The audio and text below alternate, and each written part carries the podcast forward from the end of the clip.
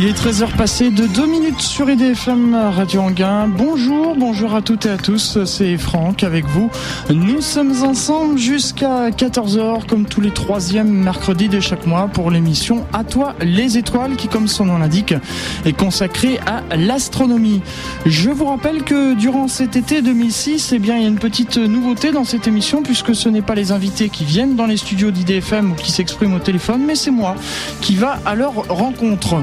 Le mois de juin, donc pour le mois dernier, je m'étais rendu à Juvisy-sur-Orge, en la demeure de Camille Flammarion, où la Société astronomique de France organisait les journées de Camille Flammarion. Et eh bien pour ce mois de juillet, je me suis rendu au Palais de la Découverte, un musée très connu de Paris, où j'ai été reçu par euh, une personne qui travaille et qui va se présenter justement. Bonjour, euh, je m'appelle Joanne Kiken, je suis médiateur scientifique au Palais de la Découverte au sein du département astronomie astrophysique depuis le début de l'année 2005. Le palais de la découverte, on en a souvent entendu parler, c'est à Paris, au Grand Palais. Alors qu'est-ce qu'au juste le, palais de la découverte? Alors le palais de la découverte, c'est une institution publique qui sert d'interface entre les sciences fondamentales, c'est-à-dire que l'on doit se tenir au courant des dernières découvertes issues de la modélisation, issues des laboratoires, issues d'observations dans le cas de l'astronomie, et nous devons faire passer ces dernières découvertes auprès du grand public. Donc c'est ça notre mission principale, servir d'interface entre les sciences fondamentales et puis le public. Donc nous sommes dans une aile du Grand Palais, sur l'avenue euh, Franklin Roosevelt, tout près des Champs-Élysées. Vous dites justement que vous êtes euh, spécialisé dans le département astronomie. On va aller tout à l'heure passer dans les salles, euh, voir euh, un peu ce que vous proposez, mais est-ce que vous pouvez déjà faire une description un peu de ce que vous proposez en matière d'astronomie, enfin sur l'astronomie ici au Palais de la Découverte? La véritable figure de proue du département astronomie, c'est bien sûr son planétarium, planétarium qui est connu au niveau mondial, donc qui est là depuis quelques décennies. En fait, depuis l'ouverture du Palais de la Découverte en 1937, on a eu différents euh, planétariums. Un planétarium, qu'est-ce que c'est? Eh bien, c'est une machine qui permet de reproduire l'aspect d'un ciel étoilé, visible à l'œil nu, et d'aider à comprendre euh, le mouvement apparent des astres. Donc ça se situe au sein d'un dôme, et sur son dôme, on projette l'aspect d'un ciel étoilé, donc d'un ciel absolument euh, parfait, euh, où on peut s'isoler de cette pollution lumineuse qui est typique des grandes villes, hein, qui provient des éclairages publics, des éclairages publicitaires par exemple, et qui empêche de voir le ciel sous cette forme parfaite qu'heureusement on peut retrouver au planétarium. Ensuite, euh, eh bien pour le grand public, nous pouvons proposer quelques exposés. Je peux citer par exemple les exposés euh, consacrés à l'histoire de l'astronomie, consacrés au système solaire, au mouvement des planètes, au phénomène des éclipses. Nous proposons également des ateliers pour les enfants euh, des classes primaires, ateliers dans lesquels on leur apprend à s'orienter par rapport aux étoiles, on leur fait découvrir le phénomène des saisons. Mais principalement, le département astronomie, c'est le planétarium. Donc chacun d'entre nous eh bien, effectue des séances de planétarium. Ces séances de planétarium, euh, c'est des séances uniques, je veux dire, c'est tout le temps la même chose ou est-ce qu'il y a un roulement dans les, dans les représentations? Non, ce qui fait justement la richesse, la richesse pardon, de ce planétarium, eh bien, c'est ce roulement perpétuel. Nous avons euh, différentes euh, séances. Donc, vous avez des séances qui sont destinées au jeune public, des séances d'initiation à l'astronomie. Vous avez des séances consacrées aux étoiles, aux galaxies, d'autres séances consacrées au ciel austral. Ça, ce sont des séances superbes consacrées au ciel de nos voyages observer par exemple le ciel visible depuis la pointe de l'Amérique du Sud, depuis la Tasmanie ou encore la Nouvelle-Zélande. On s'aperçoit qu'on ne voit pas les mêmes étoiles, les mêmes constellations dans le ciel. On a des séances consacrées aux saisons par exemple et encore à d'autres phénomènes. Et ce qui fait aussi la richesse, c'est le nombre de médiateurs scientifiques différents. Puisque finalement la différence entre ces différentes séances eh bien, est plus importante d'animateur en animateur plutôt que de séance en séance comme nous, comme nous sommes sept, qu'il y a sept ou huit séances, ça vous fait une cinquantaine de séances vraiment différentes. Parce qu'en fait, chaque animateur apporte sa petite touche personnelle. Tout à fait. Nous avons tous des parcours différents. Certains proviennent des sciences vraiment, des sciences vraiment dures avec un parcours universitaire. D'autres proviennent par exemple du monde de la musique et chacun apporte ses richesses, sa sensibilité. Et cette sensibilité différente en fonction de chaque médiateur est vraiment très bien retranscrite au planétarium. Vous dites qu'il y en a qui ont fait des, grandes études universitaires, mais euh, du coup, je euh, je sais pas, moi j'aurais peut-être peur d'aller dans une de ces séances de peur de pas comprendre. Notre métier, c'est quand même la vulgarisation scientifique. Et c'est très important. Il est hors de question qu'une personne ressorte de notre séance en n'ayant pas compris, en étant déçu, en ayant le sentiment de s'être fait voler son argent, parce que ne, nous n'avons pas expliqué les choses correctement. Il y a une très grande volonté d'exigence, puisqu'on ne tombe pas quand même dans le langage enfantin, mais en même temps, on explique chacun des termes que l'on emploie. Et nous sommes formés en ce sens d'ailleurs. On va, si vous le voulez bien, euh, aller voir un peu ce qui se passe dans, dans les salles à côté et puis euh, vous allez nous décrire un peu.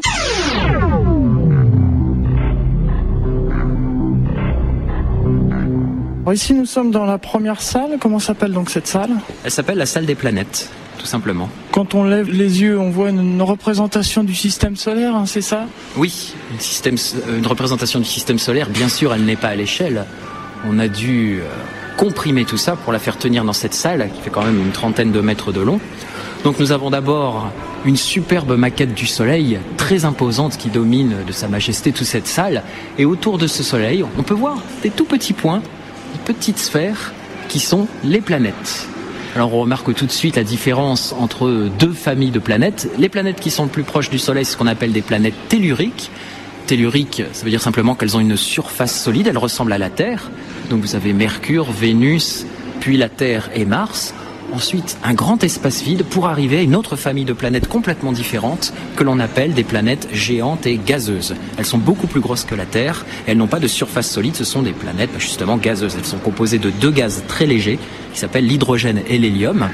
Par ordre de distance, vous avez Jupiter, la plus grosse planète du système solaire, Saturne, qui est très célèbre de par son magnifique système d'anneaux, puis Uranus, Neptune, et enfin la petite dernière, Pluton, qui n'a encore jamais reçu la visite d'une sonde spatiale. Mais je crois que ça va venir, justement. Oui, parce qu'en janvier de cette année a été lancée la mission New Horizons, qui arrivera à proximité de Pluton en juillet 2015. Et là, donc, on en saura sans doute un petit peu plus sur ce monde mystérieux, lointain et glacé. On peut voir sur, euh, sur les murs que vous avez différents panneaux qui représentent, euh, on parle de la Lune, on parle des, des planètes, etc. Donc c'est des descriptions Oui, tout à fait. Non seulement des descriptions sur des panneaux, mais aussi des maquettes. On avait déjà parlé des maquettes des planètes du système solaire. On a aussi une superbe maquette de la Lune qui fait 5 mètres de diamètre et qui, elle, a été créée en 1937 pour l'ouverture du palais. Donc grâce à cette maquette, on peut visualiser la surface de la Lune, ses nombreux cratères, les mers lunaires et également comprendre le phénomène des saisons. Et ici, dans la salle des planètes du palais de la découverte, on possède également une pierre lunaire. Une petite pierre de lune qui a été ramenée par les astronautes des missions Apollo. Et il y a très peu d'endroits dans le monde, très peu de musées dans le monde qui possèdent une telle pierre. Est-ce qu'on sait de quelle mission Apollo elle provient? Il s'agit de la mission Apollo 17. Cette pierre a été prélevée donc euh, par Apollo 17 par les astronautes de la mission Apollo 17 en décembre 1972 et si mes souvenirs sont exacts, elle provient donc de la dernière mission qui s'est posée à la surface de la Lune il y a plus de 30 ans. Sur le mur, donc il y a d'autres descriptifs, notamment sur Jupiter, euh, Saturne, Pluton. Je vois même qu'il y a des bornes interactives. Effectivement, on a quelques bornes interactives eh bien, qui permettent euh, entre autres de simuler un planétarium, donc de préparer par exemple euh, une séance de planétarium ou d'aller un petit peu plus loin. Nous avons aussi une très jolie borne qui nous permet de visualiser l'univers à différentes longueurs d'onde et qui permet donc euh, eh d'obtenir différentes informations sur l'univers, que ce soit les poussières qui composent cet univers ou alors le gaz et d'autres choses. On peut voir aussi un petit peu plus loin dans la salle des planètes une reproduction d'un des plus grands volcans, même le plus grand volcan de la planète Mars qui s'appelle Olympus Mons. Et ce volcan est absolument monstrueux puisqu'il domine les plaines environnantes de plus de 25 km. C'est le plus grand volcan du système solaire. Et on a également une maquette représentant la surface de la planète Vénus surface qui n'est que très peu connue puisque quelques sondes soviétiques téméraires se sont posées à la surface de cette planète où des conditions euh, physico-chimiques qui règnent sont absolument dantesques, terribles, avec une pression au sol équivalente à la pression qu'on pourrait trouver dans nos océans à 1000 mètres de profondeur, une température toujours au sol d'environ 460 degrés, une très épaisse atmosphère de dioxyde de carbone totalement irrespirable pour l'homme. On voit ici là aussi des, des on appelle ça des expériences, des manipulations? Oui, oui, c'est une euh, manipulation qu'effectue le public. La, la manipulation pardon, devant laquelle nous nous trouvons actuellement illustre le phénomène des saisons. C'est-à-dire qu'on voit la Terre qui tourne sur elle-même et qui tourne aussi autour du Soleil. Et on voit là, sur cette animation, que c'est uniquement l'inclinaison de l'axe de la Terre qui explique les saisons et leur alternance. Dans cette salle des planètes, nous avons installé un mini planétarium qui est une copie un petit peu fade, il est vrai, euh, du grand planétarium qui fait la renommée du Palais de la Découverte. Donc au centre de la pièce, euh, au centre de cette coupole hémisphérique, vous avez une boule qu'on appelle un planétaire. Et grâce à ce planétaire, on projette l'image des étoiles sur la coupole de ce mini planétarium et ça nous permet de découvrir le ciel qui sera visible ce soir, par exemple, depuis Paris, de découvrir la position des planètes et la position des constellations remarquables, comme par exemple la Grande Ourse. Quelque chose m'interpelle parce que vous dites euh, le ciel qu'on pourrait voir à Paris, mais je crois qu'il y a un, gros souci, le, problème de pollution lumineuse qu'on a déjà évoqué dans de précédentes émissions. Euh, est-ce que vous, ici, à Paris, vous arrivez à voir les étoiles? À Paris, je vous l'accorde, la pollution lumineuse est extrêmement gênante. Puisqu'à Paris, la nuit, on peut voir entre une vingtaine et une trentaine d'étoiles ce qui contraste avec les 3000 à 4000 étoiles qu'on devrait voir normalement en l'absence de pollution lumineuse. Eh bien, c'est comme ça qu'on l'explique au planétarium. On part d'un ciel de très mauvaise qualité, c'est-à-dire avec les lumières du pourtour du planétarium encore allumées, puis ensuite on dit aux gens, imaginez que ce soir, une panne d'électricité arrive, et on va pouvoir observer un ciel parfait qui serait visible donc depuis Paris, mais sans toutes ces lumières très gênantes. Là, on arrive à l'extrémité de, la salle et on est encore devant ici une représentation. Alors, ça parle de météorites. Hein. Oui, ce sont des vrais météorites, des vrais fragments de météorites qui ont été recueillis à la surface de la Terre et qui ont été euh, collectés eh bien, au sein du palais de la découverte.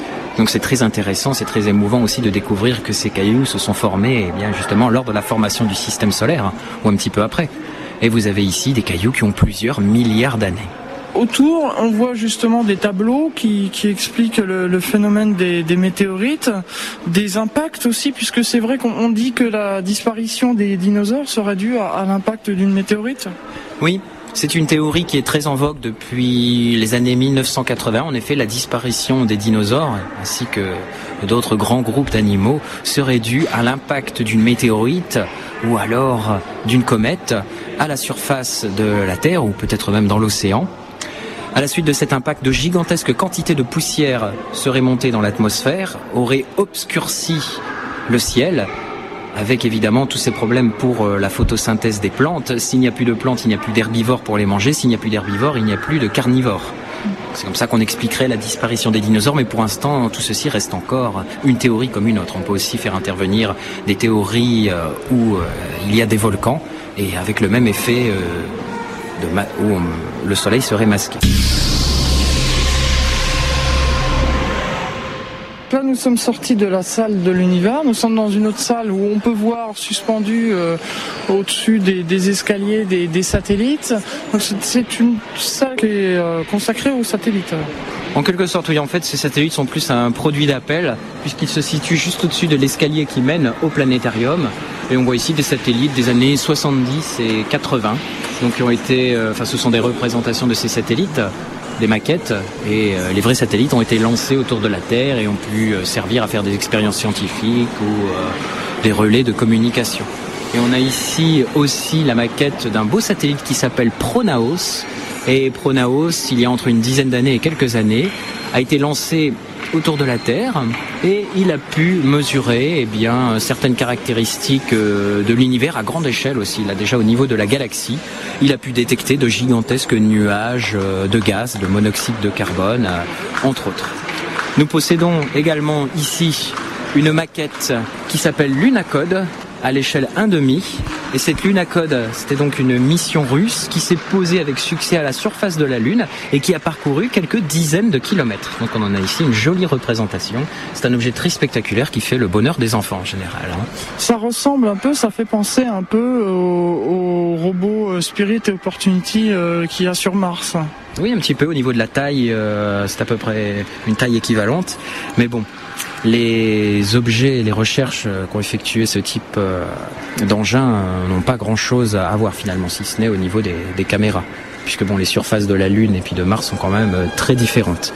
Spirit Opportunity ont fait plus une recherche minéralogique que ce Lunacode qui a fait d'autres mesures. Les Bronskibit à l'instant avec euh, Boy euh, sur IDFM Radio Anguin dans cette émission À toi les étoiles du mois de juillet. Je vous rappelle que pour ce mois-ci, eh bien, je me suis rendu au Palais de la Découverte et puis je voudrais remercier aussi euh, ceux qui nous écoutent par Internet et qui envoient des messages puisque vous savez que vous pouvez envoyer des messages via Internet. Donc on dit un petit bonjour à Zédric qui nous dit bonjour, voilà. Et puis aussi à Raphaël, un fidèle de l'émission qui euh, nous souhaite une bonne émission dans la chaleur. Oui, c'est vrai qu'il fait très chaud dans ce studio. Merci à lui. Voilà. On va continuer dans cette émission à toi les étoiles après avoir découvert un peu les salles du Palais de la Découverte. Eh bien, je vous propose maintenant d'assister à une séance du planétarium. Alors, il faut savoir que la séance en temps normal dure quand même 45 minutes. Euh, donc, j'ai fait un condensé euh, des meilleurs moments, si on peut dire. Alors, je vous propose de vous installer bien confortablement dans un fauteuil, de fermer les yeux et de vous imaginer au planétarium du Palais de la Découverte. Bonjour à toutes et à tous et bienvenue à cette dernière séance du jeudi, séance consacrée à, vous allez me dire, quel est le thème de cette séance? Vous savez pas? Notre satellite, la Lune, pardon. Alors le rôle d'un planétarium, c'est de reproduire le plus fidèlement possible l'aspect d'un ciel étoilé, visible à l'œil nu, et d'aider à comprendre le mouvement apparent des astres. À cet effet, on trouve au centre de la salle un appareil qui s'appelle un planétaire, et au centre de ce planétaire, au centre de cette sphère bleue, il y a une lampe puissante, une lampe à arc de 400 watts, et grâce à un système de fibre optique, on fait converger l'image des étoiles sur la coupole du planétarium, coupole qui fait quand même 15 mètres de diamètre. Devant le planétaire, vous trouvez six torches qui permettent, elles, de gouverner de manière indépendante le mouvement de toutes les planètes visibles à l'œil nu. En ce début de soirée, en cette fin d'après-midi, un astre est visible au-dessus de l'horizon. On le trouve ici. Il s'agit bien sûr de notre étoile, le Soleil, qui nous fournit, qui nous dispense chaleur, lumière et énergie. Alors ce que je vous propose dans un premier temps, c'est d'attendre que la nuit tombe ce soir artificiellement sur Paris, sachant que le Soleil se couche vers 21h55.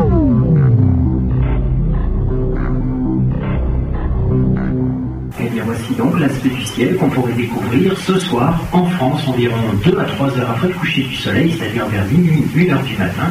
Et dis bien l'aspect du ciel que l'on pourrait découvrir, bien sûr, hein, parce que si vous habitez au cœur d'une grande ville, il est tout à fait impossible, tout à fait exclu d'observer autant d'étoiles à la fois à l'œil nu.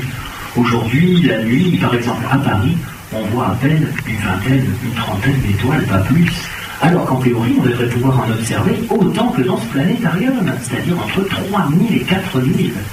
S'il existe une telle différence entre le ciel qu'on voit dans les villes et le ciel qu'on peut observer dans les planétariums, c'est qu'il existe dans nos villes ce qu'on appelle de la pollution lumineuse.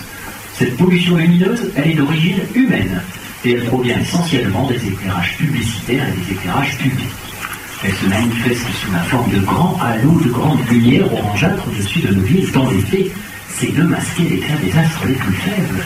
Et cet effet est tel hein, que si vous voulez faire de l'astronomie de manière sérieuse, si vous souhaitez avoir un ciel parfaitement pur, parfaitement noir, il vous faut quitter toutes nos contrées urbanisées et vous exiler dans des lieux un petit peu plus déserts, comme par exemple la campagne, ou encore mieux, les chaînes de montagne ou des déserts. Tous les autres points que vous voyez briller au-dessus de l'horizon vers minuit, ce sont des étoiles. Autrement dit, ce sont des soleils lointains ce qui différencie une étoile d'une planète, c'est que l'étoile émet sa propre lumière, alors qu'une planète hein, ne se contente que de réfléchir la lumière du Soleil. Si par hasard le Soleil s'éteignait, on ne verrait plus ni Jupiter, ni d'ailleurs les autres planètes. Tout le monde doit être convaincu d'entrée de jeu qu'une étoile, c'est un Soleil. Oh, certes, un Soleil plus ou moins comparable au nôtre. Hein. Ce Soleil peut être plus grand que le nôtre, plus petit, plus massif, moins massif, plus chaud, même plus froid. Mais ça reste un Soleil. Et vous voyez, tous ces soleils sont situés à des distances tellement grandes, tellement considérables de nous, qu'ils ne nous apparaissent que sous la forme de petits points brillants. Et même observé à travers les plus grands télescopes de la planète, une étoile, ça reste toujours un petit point brillant. Dès l'Antiquité, évidemment, les astronomes ont éprouvé le besoin de se repérer dans ce grand désordre apparent au-dessus de leur tête, dans ce gigantesque fouillis et pour se donner le sentiment de domestiquer ce ciel peut-être a priori hostile, hein, ils ont projeté leur mythologie et ils ont imaginé dans le ciel des dessins et des figures. Savez-vous comment on les appelle ces figures dans le ciel? Oui, je l'ai entendu, ce sont des constellations. Il en existe actuellement, très officiellement, 88, Évidemment, on ne va pas toutes les passer en revue, on va se limiter vraiment au principal, et on va commencer par repérer la plus célèbre de toutes les constellations. On la trouve ici, c'est la Grande Ourse. Et en général, on se limite aux sept étoiles les plus brillantes de la Grande Ourse que voici. Une, deux, trois, quatre, cinq, six et sept.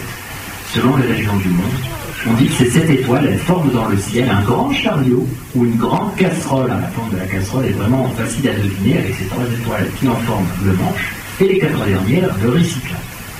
En tout cas, cette grande ours, ce grand chariot ou cette grande casserole, peu importe au fond le nom qu'on lui donne, présente en Europe une particularité très intéressante. Elle ne se couche jamais.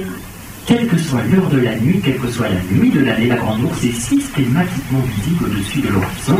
Bien sûr votre ciel est dégagé, certes elle ne sera jamais à la même place dans le ciel, mais on pourra la voir toutes les nuits d'année. Et la première chose à faire quand vous avez repéré la grande ours, c'est de vous orienter. Pour vous orienter, il faut trouver le nord. Pour trouver le nord, il suffit de trouver l'étoile bien particulière que l'on appelle l'étoile polaire. Comment la trouve-t-on l'étoile polaire? La première chose, c'est de trouver la casserole dans le ciel. Bon, on l'a vu, c'est facile, c'est une figure plutôt remarquable du ciel. Ensuite, vous prenez les deux étoiles de l'extrémité de la casserole que voici, et par ces deux étoiles, vous faites passer une droite imaginaire vers le haut de la casserole. Vous allez tomber sur cette étoile-là, c'est l'étoile polaire. Voyez, d'une part, ce n'est pas du tout l'étoile la plus brillante du ciel. En plus, ce n'est pas elle qu'on surnomme l'étoile du berger. Les guérastes surnomme-t-on parfois ainsi Oui, c'est Vénus. Et c'est une expression totalement incorrecte au niveau astronomique, car bien sûr que Vénus n'est pas une étoile, c'est une planète. En tout cas, une fois qu'on a trouvé l'étoile polaire, cette petite étoile, il suffit d'abaisser une droite sur l'horizon le plus proche, et à très peu de choses près, on tombe sur le point cardinal nord. Évidemment, une fois qu'on a trouvé le nord, hein, c'est gagné, parce que la position des trois autres points cardinaux sont vus très facilement. En face du nord, le sud, de ce côté-ci, l'est, et bien sûr, faisant face à l'est, vous avez l'ouest, vous voilà donc orient. Vous pouvez aussi vous amuser à prolonger la droite qui vous avait permis de trouver l'étoile polaire au-delà de l'étoile polaire. Regardez, vous tombez sur une constellation qui est facilement visible même au cœur des grandes villes, puisqu'elle est composée de 5 à 6 étoiles assez brillantes, et regardez-la attentivement. Si vous n'avez pas la malchance, comme moi actuellement, d'être situé juste en dessous, vous verrez sans problème hein, qu'elle a une forme de W. Il s'agit de la célèbre Cassiopée. Vous l'avez compris, il existe beaucoup d'autres constellations dans le ciel, aussi les principales qui apparaissent. Et aujourd'hui, les astronomes ne connaissent pratiquement plus leur constellation. Il faut être honnête, cela n'a pratiquement plus aucun intérêt en astronomie. Parce qu'une constellation, c'est quelque chose d'arbitraire, issu de conventions purement humaines. On va prendre un exemple. Parlons de cette jolie constellation, qui n'est pourtant pas extrêmement spectaculaire, mais qu'on voit bien en été, qu'on appelle Hercule. Pourquoi l'appelle-t-on ainsi?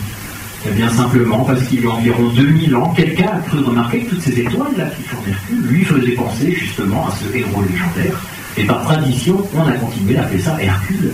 Mais ici, on pourrait voir tout à fait autre chose. hein. Vous pouvez vous-même créer vos propres constellations, vous en avez tout à fait droit. Et vos choix seraient tout aussi respectables hein, que Hercule. Parce qu'il ne faut pas oublier une petite chose, c'est que toutes ces étoiles-là qui forment la constellation d'Hercule, ces étoiles n'ont absolument aucun lien physique les unes avec les autres. Elles sont situées à des distances complètement différentes. Au cours de la nuit, l'aspect du ciel se modifie. Des astres se lèvent, d'autres se couchent. Et ce grand mouvement d'ensemble du ciel d'est en ouest, on l'appelle le mouvement diurne. Et il est dû entièrement au fait que la Terre tourne sur elle-même. Bon, vous savez tous que la Terre tourne sur elle-même, hein, vous l'avez appris comme moi à l'école primaire.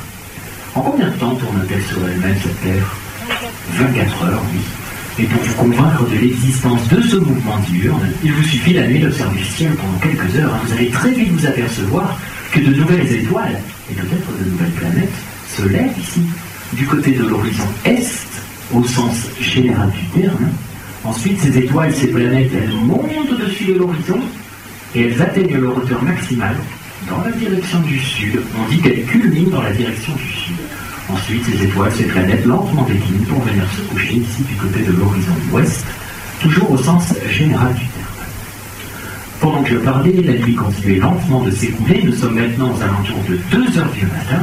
Qu'est-ce qu'on peut observer vers 2 heures du matin? Dans la direction du sud, un ensemble de trois étoiles très brillantes. On dit que ces trois étoiles, elles forment le triangle d'été. Et ça, c'est vraiment la figure la plus remarquable des ciels d'été.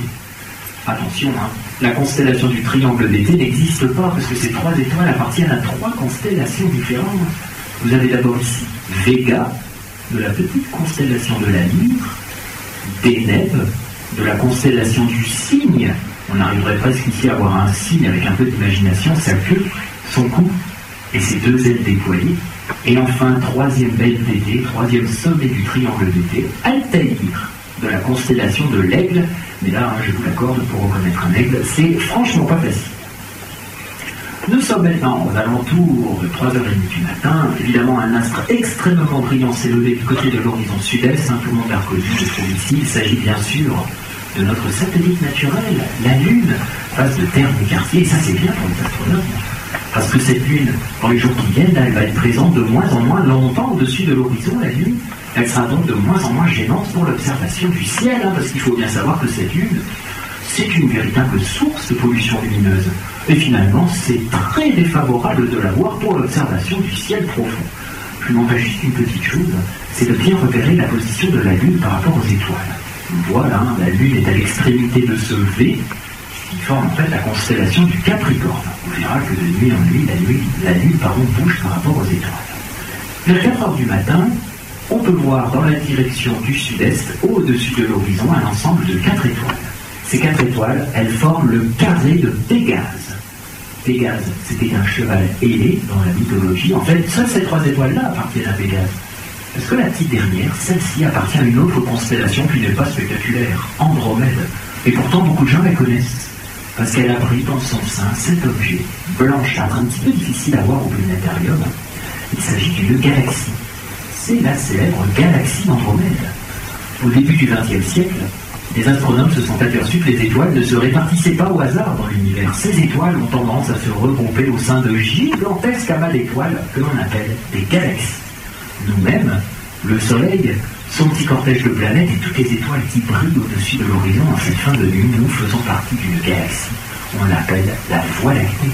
Cette Voie lactée, on la voit très bien se manifester sous la forme de cette bande blanchâtre à l'épaisseur variable c'est donc notre galaxie, la Voie lactée, mais vue depuis l'intérieur et vue par la tranche.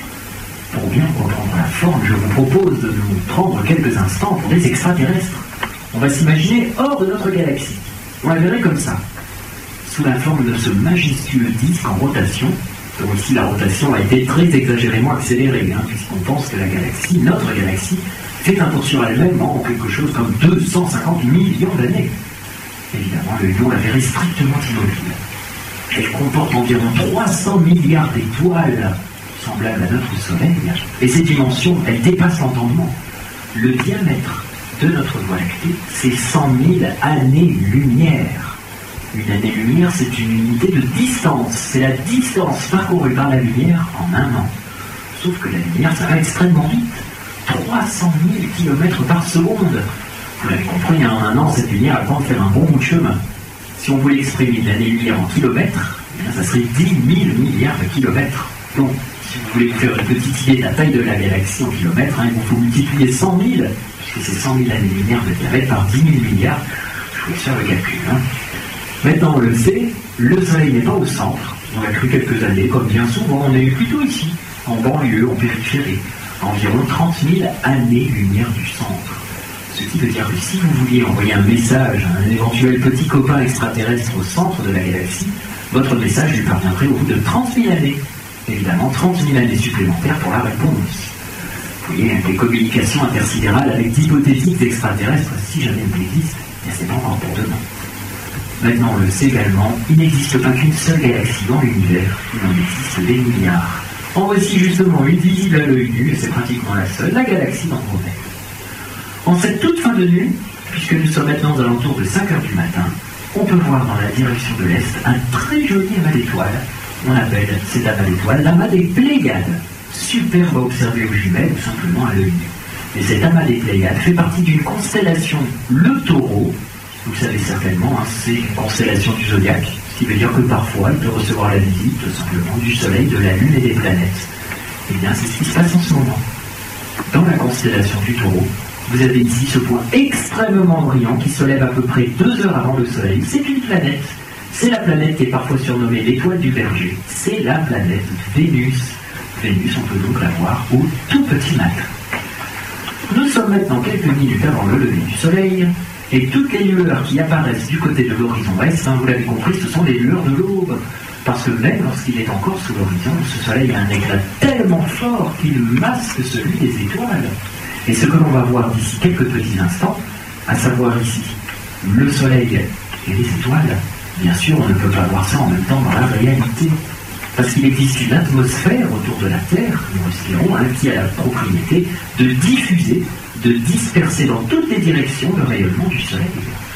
Bon, bien sûr, si nous observions depuis la surface de la Lune, qui elle dénuait l'atmosphère, on pourrait très bien voir à la fois le Soleil et les étoiles. Vous n'avez qu'à penser à toutes ces photos prises par les astronautes américains à la surface de la Lune à la fin des années 60 ou encore au début des années 70. On voyait très bien que ces astronautes avaient des ombres. Ils projetaient des ombres. Le soleil était donc levé, on était en pleine journée. Et pourtant, le ciel restait noir d'encre. Ce planétarium nous permettant de nous affranchir de l'atmosphère terrestre, de purement et simplement la supprimer, on ne s'en prive pas. Et l'on imagine que l'on peut voir à la fois le soleil et les étoiles. Voilà qui est. On ne bouge pas surtout puisque on se retrouve dans quelques instants pour la suite de ce voyage dans l'espace au planétarium du Palais de la Découverte. Exactement. Et c'est la dernière ligne droite de cette émission À toi les étoiles avec Franck pour ce mois de juillet 2006 où je vous rappelle, je me suis rendu donc euh, au Palais de la Découverte à Paris et nous étions en train d'insister à une séance au planétarium. Eh bien, nous écoutons la deuxième et dernière partie. Nous avons vu beaucoup d'étoiles au cours de la nuit. Et il y a une étoile dont le comportement assez particulier vous a peut-être intrigué. Je pense à l'étoile polaire. Allez, je vous propose de passer ensemble plusieurs heures en accéléré durant les jours et les nuits qui viennent. Vous allez donner vos impressions sur le mouvement des étoiles par rapport à l'étoile polaire. N'avez-vous pas l'impression de quelque chose? Petit indice, ce qui apparaît maintenant, ça s'appelle un réseau équatorial. Bon, peu importe le nom. Mais grâce à ce réseau, c'est vraiment flagrant. Regardez, on a vraiment l'impression que tout tourne comme ceci, d'est en ouest, autour de quoi? Autour de l'étoile polaire. On a vraiment l'impression que cette étoile polaire est fixe, immobile. Passant par le pôle sud, le centre de la Terre et le pôle nord, il y a l'axe des pôles, l'axe de rotation de la Terre, que l'on appelle encore parfois très joliment d'ailleurs l'axe du monde. Dans le ciel, c'est exactement la même chose. Les astronomes ont projeté dans le ciel pôles et équateurs. On a donc ici ce qui s'appelle un équateur céleste. Et première remarque, regardez depuis la France, depuis l'Europe, on arrive à voir des objets de l'hémisphère sud. Toutes ces étoiles qui sont sous l'équateur céleste, ce sont des étoiles de l'hémisphère sud. La constellation du Corbeau, que tout le monde a reconnue ici, c'est une constellation de l'hémisphère sud. Pareil pour la constellation du Scorpion, que j'aurais d'ailleurs pu vous présenter en début de séance. Cette constellation du Scorpion, c'est une constellation de l'hémisphère sud. Pourtant, on arrive à la voir depuis la France. Mais ce qui est encore plus intéressant, c'est de se demander où va passer l'axe des pôles si on le prolonge indéfiniment vers le ciel. Où va-t-il traverser, où va-t-il transpercer cette voûte céleste? Il va la traverser ici, au centre de ce petit cercle qui s'appelle le pôle céleste nord, et voici pourquoi cette étoile insignifiante s'appelle l'étoile polaire. Simplement parce que par hasard, elle est située pratiquement dans le prolongement de l'axe des pôles. Pour achever une bonne fois pour toutes notre compréhension de ce mouvement diurne, il suffit de se souvenir d'une petite chose. Comment tourne la Terre sur elle-même? Elle tourne comme ceci, de l'ouest vers l'est. Et nous, qui sommes à sa surface, qui sommes donc toujours entraînés par elle dans son mouvement de rotation. On va toujours vers l'est, hein. on se projette en permanence vers l'est. Voici pourquoi nous avons véritablement l'impression que le ciel tourne en sens contraire, c'est-à-dire d'est en ouest, autour d'un axe hypothétique qui passerait à côté de cette petite étoile, à côté de l'étoile polaire. Voici donc l'explication du mouvement diurne. Pendant très longtemps, hein, vous savez, on pensait que la Terre était au centre de l'univers. En plus, on était persuadé que cette Terre, elle était rigoureusement immobile. On était persuadé que c'était le Soleil, toutes les planètes et toutes les étoiles qui tournaient autour de nous. Ça peut sembler logique, hein, car on a vraiment l'impression d'être au centre de tous ces mouvements. Au XVIe siècle, se produit un véritable bouleversement en astronomie. Bouleversement dont les conséquences sont d'ailleurs bien au-delà des frontières de l'astronomie. Puisqu'un astronome polonais du nom de Nicolas Copernic, va affirmer plusieurs choses. Il affirme tout d'abord que la Terre tourne sur elle-même. Et en plus, il affirme que la Terre et toutes les autres planètes tournent autour du Soleil. Attention, hein, ne perdez pas de vue une chose, c'est que Copernic n'a pas du tout démontré ces deux mouvements. Il les a seulement affirmés. Mais il se trouve qu'il avait raison. En effet, les preuves viendront un petit peu plus tard. Cette Terre, elle possède plusieurs mouvements. Mais nous, depuis le début de cette séance, nous ne nous sommes intéressés qu'aux conséquences du premier mouvement de la Terre. Hein. Ce mouvement de rotation de la Terre sur elle-même qui a pour conséquence simple de faire se lever, culminer et se coucher les astres. Je commets maintenant un geste insensé. J'arrête brutalement le premier mouvement de la Terre. J'empêche la Terre de tourner sur elle-même maintenant. Vous voyez que ce geste a pour conséquence de figer le ciel. Plus rien ne semble bouger. Vous l'avez appris comme moi à l'école primaire. Cette Terre, elle possède un deuxième mouvement. Elle tourne autour du Soleil.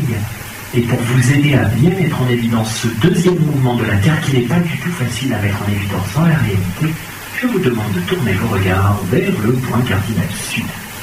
À la place du sud, voici la date. Nous sommes le 16 juillet. Bon, dans la réalité, nous sommes encore le 13, mais depuis le début de cette séance, la Terre a eu le temps de faire trois tours sur elle-même. On a passé ensemble 72 heures sans s'en rendre compte. Alors ce que je vous propose maintenant, c'est d'entreprendre un voyage dans le temps. On va se projeter dans le futur. Regardez la date qui va commencer à défiler. 17 juillet, 18 juillet, ainsi de suite. Qu'observons dans le ciel Tout d'abord la Lune, qu'on va retrouver ici, qui fonce à toute vitesse à travers les constellations du zodiaque, c'est pas elle qui va nous intéresser pour l'instant. Qu'est-ce qu'on observe d'autre? Tiens, ceci, qu'est-ce que c'est que ça? Un astre qui bouge par rapport aux autres, par rapport aux étoiles. En grec, un astre vagabond, un astre errant, ça s'appelle planétès. C'est une planète. C'est comme ça qu'on reconnaît les planètes à l'échelle de quelques jours, quelques semaines. Elles bougent par rapport aux étoiles, mais c'est pas ça qui nous intéresse. Ce qui nous intéresse, nous, c'est lui, le Soleil. Que fait-il ce soleil? Il bouge, il glisse devant les étoiles. Et voici pourquoi ce deuxième mouvement est si difficile à mettre en évidence. Parce que contrairement à ce qu'on voit au planétarium, dans la réalité, on ne peut pas voir à la fois le soleil et les étoiles. Imaginez que cela est possible. Vous faites une expérience, une autre expérience. Un jour, vous notez précisément la position du Soleil par rapport à des étoiles qui sont des directions fixes de l'espace. Et bien, par exemple, par rapport à ces étoiles-là, qui forment la constellation du Lion. Bon, je sais pas ce que vous en pensez. Moi, j'ai un peu de mal à voir un lion ici. Je veux bien voir à la place un fer à repasser. Bon, bref. Vous allez voir que jour après jour, semaine après semaine, le soleil glisse en cette direction-là, la direction de l'Est. Il va faire un tour complet du ciel, un tour complet des constellations du zodiaque, et revenir dans la même position par rapport au début de l'expérience un an plus tard. Et ça, c'est une expérience que vous pouvez renouveler année après année, décennie après décennie maintenant. Autrement dit, ce soleil a dans le ciel, tout au long des années, une trajectoire invariable, immuable. Cette trajectoire, elle apparaît sous la forme d'un grand cercle en pointillé que l'on appelle l'écliptique. C'est pas très facile à dire, c'est écliptique. En tout cas, c'est la trajectoire apparente du Soleil devant les constellations du zodiaque tout au long de l'année. Si on se résume, que fait le Soleil tous les jours? On l'a vu, il utilise une petite quantité dans cette direction-là, la direction de l'Est, cette petite quantité vaut 1 degré par jour.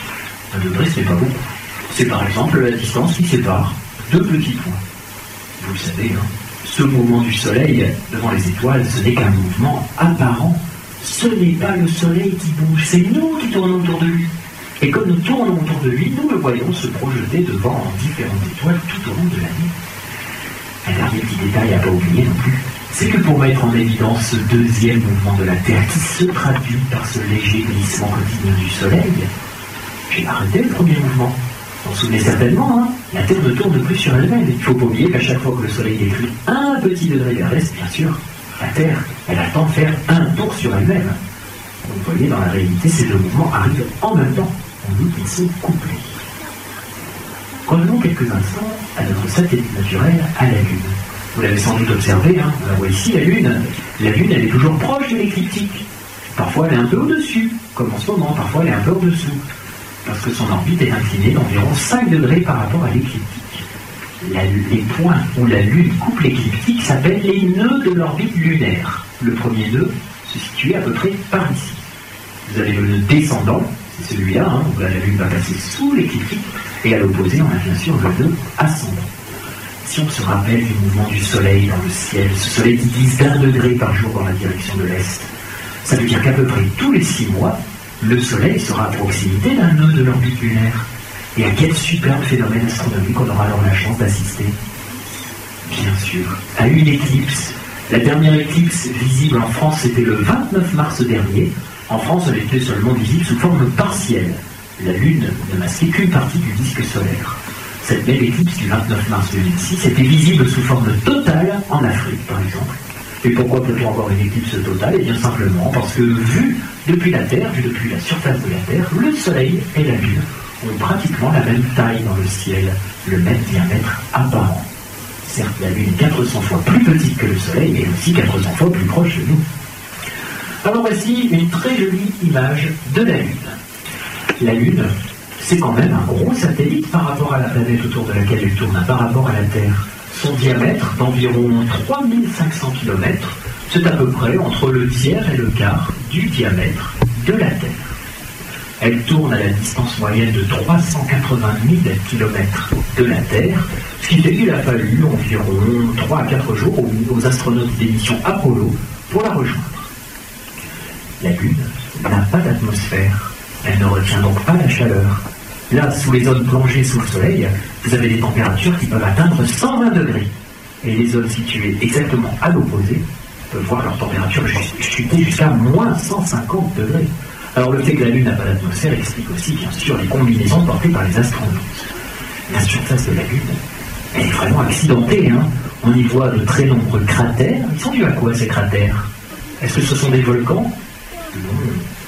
Ce sont des météorites, des astéroïdes qui ont percuté la surface de la Lune début euh, quelques temps après sa naissance. Ça a donné une superbe cratère. Et on voit ici de grandes étendues noirâtres que pour des raisons historiques qu'on appelle des mers, hein, mais bien sûr, il n'y a pas du tout d'eau liquide à la surface de la Lune.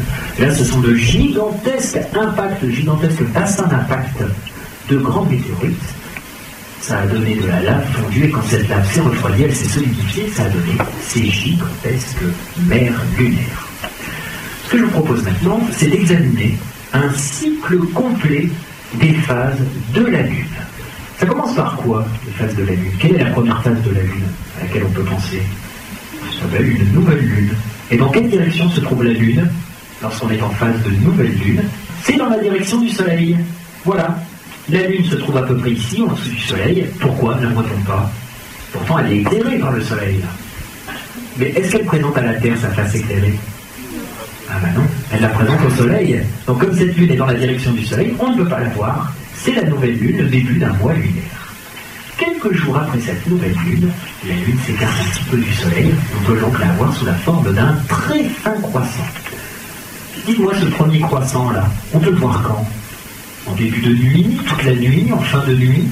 Le soleil se couche, là on est en fin d'après-midi, début de soirée, et on voit toujours la lune. Un premier croissant comme ça, ça se voit en première partie de nuit, et plutôt en soirée. Hein. Environ une semaine après la nouvelle lune, la lune se trouve alors à 90 degrés du soleil et on a une phase qu'on appelle le premier quartier. Voilà, là il y a 90 degrés entre la lune et puis le soleil qui est maintenant sous l'horizon. Un premier quartier qu'on peut voir quelques heures après le coucher du soleil. Quelques jours plus tard, cette lune, elle nous apparaît bossue. Scientifique, c'est gibbeuse. On a là une phase de lune gibbeuse. Et environ une semaine après le premier quartier, la Lune nous apparaît dans sa globalité, dans sa totalité. On a donc une phase de pleine Lune. Et cette pleine Lune, elle se lève exactement au moment où le Soleil se couche. On peut donc la voir briller toute la nuit. Environ une semaine après la pleine Lune, la Lune va nous apparaître sous la forme d'un dernier quartier. Et dites-moi, ce dernier quartier, il est visible quand? En début de nuit, toute la nuit, en fin de nuit Le dernier quartier est visible en fin de nuit. Alors là, on va voir un dernier croissant, quelques jours après le dernier quartier, et environ une semaine après le dernier quartier, la Lune à nouveau est dans la direction du Soleil. On a une phase de nouvelle Lune. Un mois lunaire s'est écoulé. Tout à l'heure, on a vu que par rapport aux étoiles, la Lune, elle mettait environ 27 jours et un tiers à faire un tour complet du ciel. Hein. On n'a pas fait l'expérience, on a cru sur parole. Est-ce que entre deux premiers quartiers, par exemple, on aura 27 jours et un tiers? Ça pourrait sembler logique. Eh bien, faisons l'expérience. On va se mettre à une phase de premier quartier. Alors vous me criez stop hein, quand vous estimez que nous sommes arrivés en premier quartier. Stop Très bien. On va noter précisément la position de la Lune par rapport aux étoiles. Eh bien, c'est parfait. On a un repère tout à fait remarquable. Souvenez de ce petit amas d'étoiles, comment on l'appelle? Les Pléiades. Très bien. Eh bien, on va attendre 27 jours et un tiers, évidemment en accéléré, que la Lune fasse un tour complet du ciel, un tour complet des constellations du zodiaque, pour qu'elle revienne exactement juste à côté des Pléiades. Est-ce qu'on aura encore une phase de premier quartier? C'est le mystère. On va pouvoir faire l'expérience. Revoici la Lune. Est-ce qu'on a encore une phase de premier quartier? Non, hein. Pourquoi n'a-t-on pas de phase de premier quartier? Quand j'avais commencé mon expérience, on était, d'accord, hein, en premier quartier. Ce qui veut dire qu'il y avait 90 degrés entre la Lune et le Soleil. Mais pendant ces 27 jours, un tiers qu'il a fallu à la Lune pour faire un tour du ciel, qu'a fait le Soleil? Il s'est déplacé, et oui, vous vous rappelez que le Soleil glisse d'un degré par jour dans la direction de l'Est, ce qui veut dire qu'on n'a plus 90 degrés maintenant. Il faudra attendre un petit peu. Et ce petit peu, là, il faut à peu près deux jours à la Lune pour l'effectuer. Faites le calcul, 27 jours et un tiers et à peu près deux jours, en fait on tombe sur 29 jours et demi. Un mois lunaire, ça dure à peu près 29 jours et demi.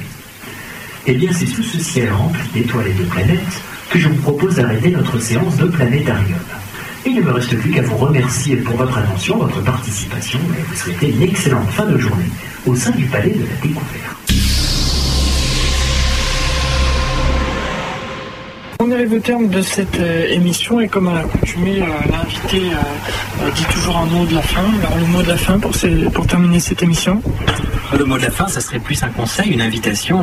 J'invite tous les auditeurs à venir au Palais de la Découverte et plus spécialement aux séances de planétarium pour découvrir la beauté du ciel qu'on malheureusement on ignore en ville.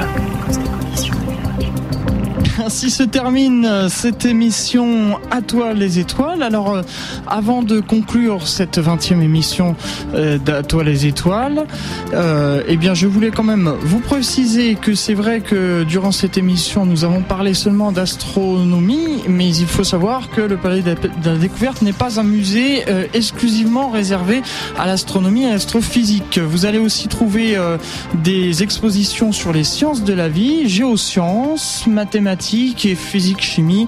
Euh, actuellement d'ailleurs, il y a une, euh, euh, une, exposition qui est en cours et qui s'appelle Gorille, une, exposition que je vous conseille. Voilà, je, pour vous rendre au Palais de la Découverte, eh bien c'est avenue Franklin D. Roosevelt, 75 008 Paris, dans le 8e arrondissement. Voilà, pour vous y rendre, eh bien c'est le RER C, station invalide, métro Champs-Élysées Clémenceau, ligne 1 et 13 ou Franklin Roosevelt pour les 1, euh, les lignes 1 et 9. Je voulais remercier la direction du Palais de la Découverte pour m'avoir permis de faire cette émission au sein de leur musée. Je voudrais aussi remercier monsieur Denis Savoie, qui est le responsable du euh, département d'astronomie au Palais de la Découverte et m'avoir permis aussi de faire cette émission.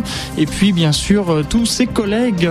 Voilà, merci à toutes et à tous. On se retrouve le troisième mercredi du mois d'août pour une nouvelle émission d'Atoise toi les étoiles. Ce sera la 21e et suivant cette formule de l'été, vous le savez, ce n'est pas les invités qui viennent dans les studios d'IDFM, mais c'est moi qui vais les rencontrer. Donc rendez-vous mercredi 16 août de 13h à 14h pour une nouvelle émission d'À les étoiles. Sur ce, bon après-midi à l'écoute euh, d'IDFM dans la chaleur et puis à très bientôt. Au revoir.